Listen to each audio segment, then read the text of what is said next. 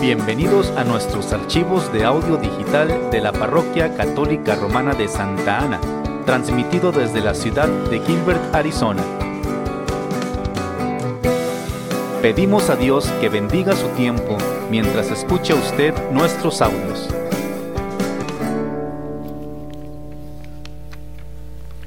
Preparen el camino del Señor.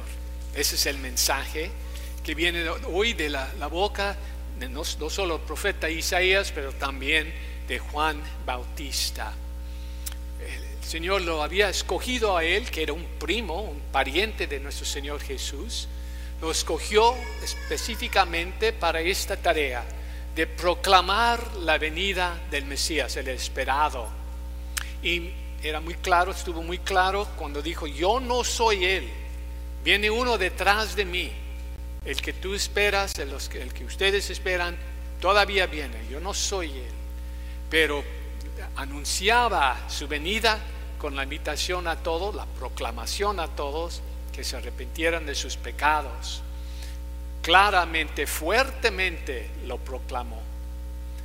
No, no les gustó a los líderes. Muchos decían, ¿y quién es este, esta persona para, para decirnos que somos pecadores? Ni siquiera es un, rabí, ni siquiera es uno de nosotros del grupo de líderes. ¿Qué derecho tiene él? Y a Juan le costó su vida. Al final de cuentas le costó su vida en proclamar la verdad al pueblo. Yo estaba pensando en San Juan Bautista y decía, y si hubiera venido hoy en día, hoy aquí a Gilbert, ¿qué hubiera pasado? Bueno, muchos hubieran dicho, este, este, es un vagabundo, mira cómo está vestido. No, no siquiera no, vamos a hacer caso a este, este tipo. También hubieran dicho, ¿y qué derecho tiene de hablarnos así?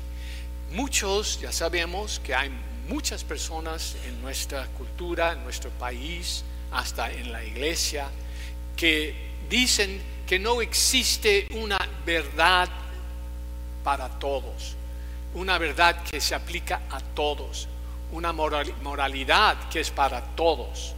Muchos piensan, bueno, si eso es lo que tú quieres hacer, está bien. Si tú piensas que esto está mal, no lo hagas, pero para mí no está mal. Así muchos piensan. Es una moralidad relativista.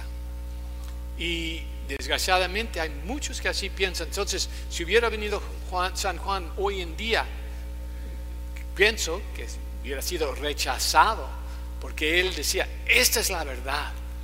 Como digo, hoy en día no les gusta a la gente escuchar esa, esa palabra, que todos tenemos que someternos a una moralidad que viene de Dios. Si tuviera él una cuenta de Facebook o YouTube, te aseguro que lo cancelarían. Por ese mismo, porque lo que, como hablaba tan claramente, tan fuertemente. Pero lo que él hacía, mis hermanos, es solamente lo que han hecho los predicadores, todos los predicadores, todos los maestros del Evangelio desde Jesús hasta hoy en día. Para nosotros, el que predica la, la palabra, sabemos que lo más importante, el eje del Evangelio, no es el arrepentimiento, es el amor de Dios que Dios nos ama, nos invita a todos a participar con Él en este amor que Él tiene para todos. Pero para llegar ahí tenemos que quitar los obstáculos. Y precisamente los obstáculos son los pecados. Más bien los pecados son los que, lo, que nos, lo que nos previenen de poder, poder experimentar este amor que Dios nos tiene. Entonces, como hizo Juan, San Juan, como hacen todos los predicadores, proclamamos que hay que arrepentirse para el primer paso y para poder abrir nuestros corazones a experimentar este amor de Dios. Como el arrepentimiento es un tema tan importante para el adviento, desde tiempos antiguos, muchos han dicho que el adviento es como una pequeña cuaresma. Así, así se, dice que el Adviento es una pequeñita cuaresma. Dura nomás cuatro años y no, no hacemos todas las penitencias que se hacen en cuaresma, pero el Adviento debe de ser una temporada de, poder dominar nuestros impulsos, de tratar de cambiar los hábitos y las costumbres que no son de Dios, de ponerlos a un lado, dejarlos a un lado y reemplazarlos con las virtudes. Sí, mucha gente, la mayoría de la gente, están enfocados ahorita solamente en las compras, los tamales, en los viajes, todos, las visitas. Está bien, va a llegar el día, en un par de semanas también todos así vamos a estar enfocados.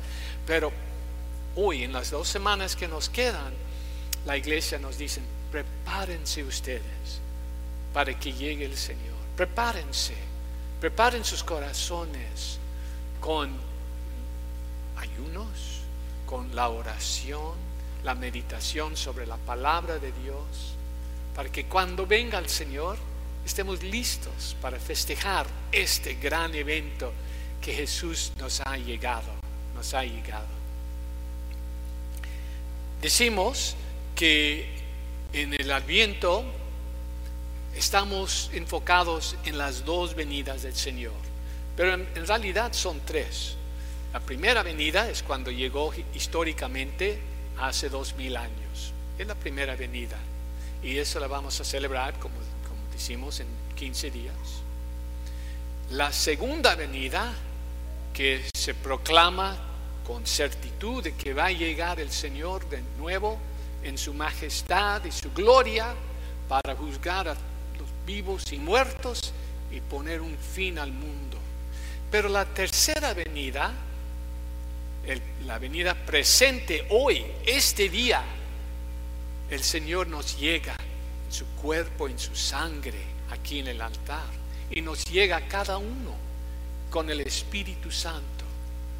El que abre su corazón al Señor experimenta la presencia de Dios. El que se arrepienta de sus pecados y dice, Señor, yo quiero seguirte a ti, quiero ser tu discípulo. En ese momento el Señor le llega, le llega a su corazón. Son las tres venidas. La, venida del pasado, históricamente la venida del futuro, cuando viene con gloria, en gloria, y la venida hoy, de hoy, actual, en este día, mañana también, todos los días de nuestras vidas. El Señor dice, abren sus corazones, que a ustedes les quiero venir. Ven Señor.